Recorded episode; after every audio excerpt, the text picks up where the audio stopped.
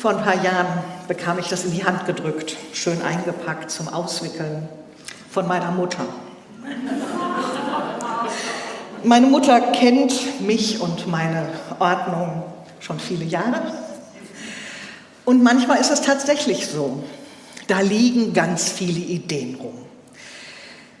Da ist dieses Projekt und das Bild, was ich noch malen wollte oder angefangen habe, steht da rum und das Tagebuch oder irgendwas, was ich noch schreiben wollte und das, was ich gerade noch aus der Tasche gepackt habe, weil ich jetzt schon wieder weg muss zu was anderem. Manchmal sind es einfach viele Ideen und Gedanken. Es gibt ja Menschen, in denen deren Wohnung sieht es immer gleich aufgeräumt aus. Ich weiß, in meiner Studenten-WG, da gab es ein Zimmer. Ich habe immer gedacht, wow, wie kriegt die das hin? Aber es gibt so Leute, ich bewundere das. Aber manchmal sind es eben nicht nur Ideen. Manchmal merkt man, die Unordnung geht tiefer. Da ist was wirklich nicht in Ordnung. Und in so eine Situation führt uns die dritte Tür. Die dritte Tür führt uns in eine Geschichte, die keine klassische Advents- und Weihnachtsgeschichte ist. Und trotzdem kommt Jesus in dieser Geschichte an.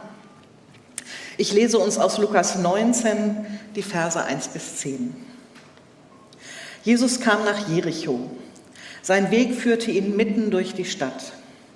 Zachäus, der oberste Zolleinnehmer, ein reicher Mann, wollte unbedingt sehen, wer dieser Jesus war. Aber es gelang ihm nicht, weil er klein war und die vielen Leute ihm die Sicht versperrten. Da lief er voraus und kletterte auf einen Maulbeerfeigenbaum. Jesus musste dort vorbeikommen und Zachäus hoffte, ihn dann sehen zu können. Als Jesus an dem Baum vorbeikam, schaute er hinauf und rief, Zachäus, komm schnell herunter, ich muss heute in deinem Haus zu Gast sein. So schnell er konnte, stieg Zachäus vom Baum herab und er nahm Jesus voller Freude bei sich auf. Die Leute waren alle empört, als sie das sahen. Wie kann er sich nur von solch einem Sünder einladen lassen, sagten sie. Zachäus aber trat vor den Herrn und sagte zu ihm, Herr, die Hälfte meines Besitzes will ich den Armen geben, und wenn ich von jemandem etwas erpresst habe, gebe ich ihm das Vierfache zurück. Da sagte Jesus zu Zachäus, der heutige Tag hat diesem Haus Rettung gebracht.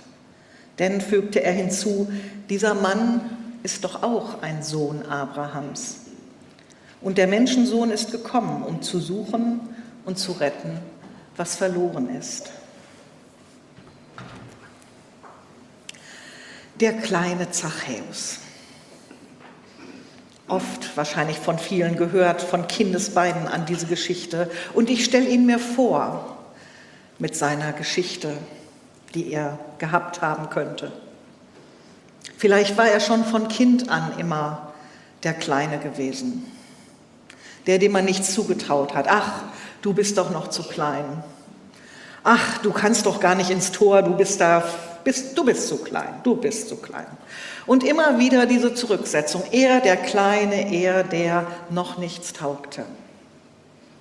Vielleicht hatte er eine Oma, die ihm ab und zu vom Messias erzählte, der kommen sollte.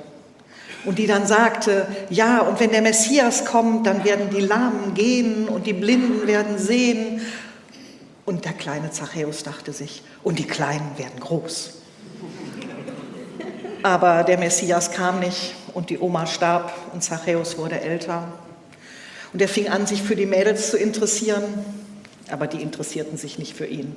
So einen kleinen, den wollte keinen. Und so fühlte er sich immer irgendwie unwohl in seinem Leben. Und je mehr er damit kämpfte, umso mehr dachte er, ich werde es euch zeigen. Ihr kriegt mich nicht klein, egal wie klein ich bin. Und als dann dieses tolle Angebot kam, für die Römer zu arbeiten, da hat er zugeschlagen. Ich weiß, ich werde jetzt jemand. Ich werde euch zeigen, wer ich bin. Ob es so war oder anders, wir wissen es nicht. Eine Geschichte hatte er auf jeden Fall, dieser Zachäus. Eine Geschichte, die dazu führte, dass er als oberster Zolleinnehmer, also er war schon Behördenchef, wenn man so wollte, ähm, auf der einen Seite sehr reich war, viel Geld sich so dazu verdient hatte, auf vielleicht nicht immer ganz geraden Wegen, und auf der anderen Seite absolut unbeliebt war, als Sünder galt, ein Ausgestoßener war, der, mit dem man nichts zu tun haben wollte, weil er die anderen quasi mit Füßen trat und weil er mit den Römern zusammenarbeitete, mit der Besatzungsmacht. Mit dem wollte man nichts zu tun haben. Vielleicht hatte er Kontakte zu seinesgleichen, aber das war dann schon auch so ein Miteinander, wo man nie so genau wusste, wem kann ich wie trauen.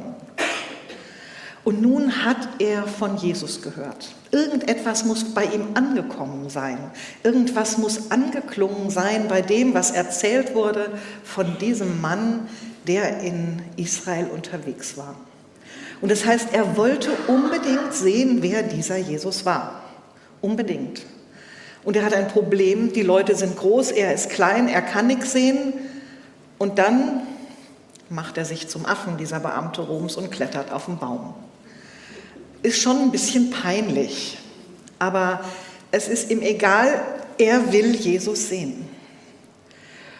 Und dann, er will ja nur so Zaungast sein, so, so ein bisschen gucken und sich einen Eindruck verschaffen. Und dann kommt Jesus vorbei, bleibt unter seinem Baum stehen, guckt hoch und sagt, hey Zachäus, ich muss heute bei dir zu Gast sein. Hoppla, überrumpelt. Damit hatte er bestimmt nicht gerechnet. Er war überrascht, verblüfft und trotzdem heißt es, Freude ist da.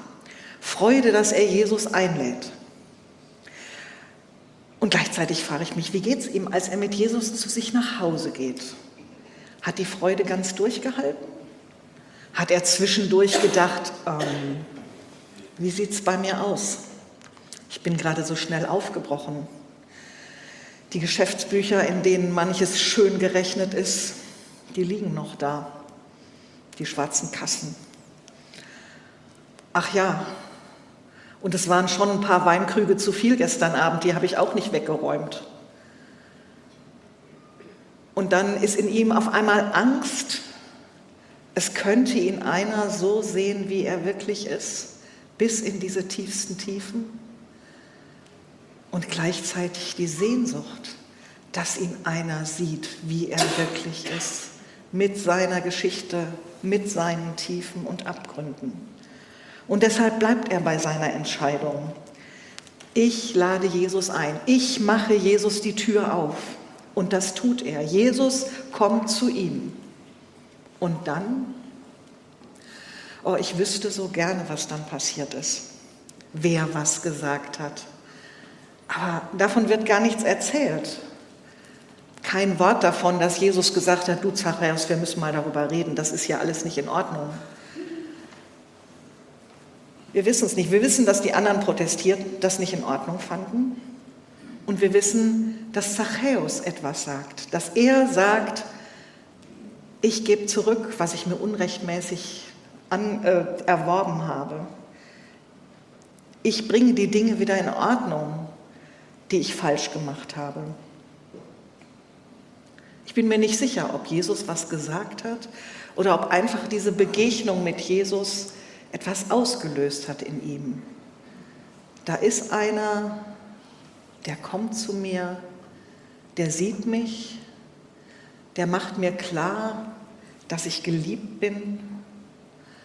Und das verändert etwas in ihm, verwandelt etwas in ihm, sodass es ja regelrecht aus ihm herausplatzt. Ich will mich ändern, ich will etwas ändern, ich will Dinge in Ordnung bringen. Und dann sagt Jesus ihm das zu. Der heutige Tag hat diesem Haus Rettung gebracht. Was da passiert ist, ist nicht eine Eintagsfliege, ist nicht mal eine nette kleine Episode zwischendrin und morgen machen wir so weiter wie gehabt, sondern was in diesem Moment passiert, das hat Ewigkeitswert. Davon geht etwas aus. Und er sagt dazu eine wunderbare Formulierung, dieser Mann ist doch auch ein Sohn Abrahams. Die anderen haben gesagt, der Sünder.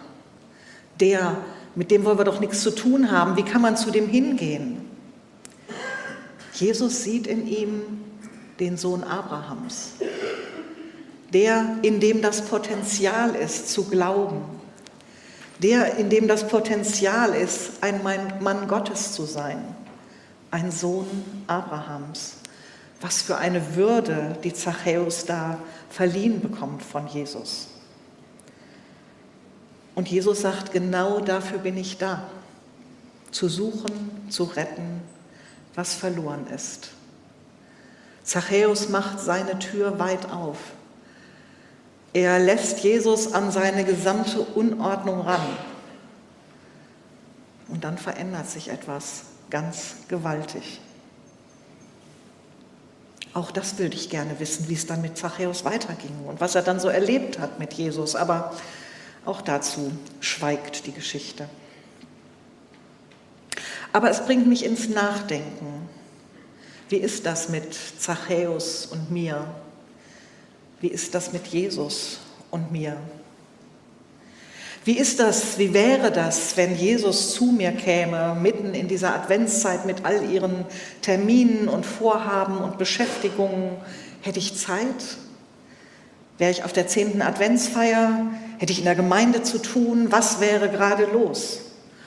Oder würde ich sagen, ja, okay, komm rein, fühl dich zu Hause. Und dann gehe ich noch mal kurz in die Küche und dann steht er auf einmal vor mir und ich denke, oh weh, ich sehe es ihm an, er war in der Rumpelkammer oder im Keller oder wo auch immer das liegt, wo ich eigentlich niemanden hingucken lassen wollte. Da, wo ich immer gedacht habe, ja, man müsste mal aufräumen, man müsste mal klar Schiff machen, man müsste diesen Lebensbereich mal in Ordnung bringen, man müsste mal diese Leichen im Keller angehen aber ich habe es nie getan. Und dann ist Jesus auf einmal da mittendrin. Und er sagt, hast du einen Müllsack und einen Schrubber? Und dann legt er los mit mir zusammen. Und dann sind da ganz unterschiedliche Dinge, die zum Vorschein kommen. Schuld, Verstrickungen, Bitterkeit über Verletzungen, Dinge, die mein Leben schwer gemacht haben, wund gemacht haben, Dinge, mit denen ich mich selbst verletzt habe, Dinge, mit denen ich andere verletzt habe, Dinge, mit denen ich Gott verletzt habe. Und Jesus sieht dem alles allem ins Auge. Und er sagt, dafür bin ich da, das mit dir aufzuräumen. Ein Liederdichter des 18. Jahrhunderts hat mal ein Adventslied geschrieben, Sieh, dein König kommt zu dir. Wir werden das später in diesem Gottesdienst auch noch singen. Und da formuliert er so einen Aufräumstrophe. Komm und räume alles aus, was du hassest und mich reuet. Komm und reinige dein Haus, das die Sünde hat entweihet. Mach mit deinem Opferblut alles, wieder rein und gut. Das ist genau diese Erwartung, dass Jesus kommt, mitten in die Unordnung hinein und aufräumt. Zachäus hat erlebt, wie heilsam das ist. Oder ich denke an David, der es in einem Psalm so formuliert hat, schaffe in mir Gott ein reines Herz und gib mir einen neuen, beständigen Geist. Er war auch schuldig geworden, bitter schuldig geworden. Aber er wusste, jetzt ist Gott meine Adresse in meiner Schuld. Und wenn ich ihm das anvertraue, dann kann es neu weitergehen. Wie könnte Weihnachten werden, wenn Jesus bei dir vor der Tür stände? Wie könnte es werden, wenn du dich ihm brutto anvertrauen würdest. Nicht nur die schönen Lichter und die Sterne am Fenster und die Geschenke, sondern auch das andere. Wie wäre es, wenn du ihn an die unaufgeräumten Ecken lassen würdest?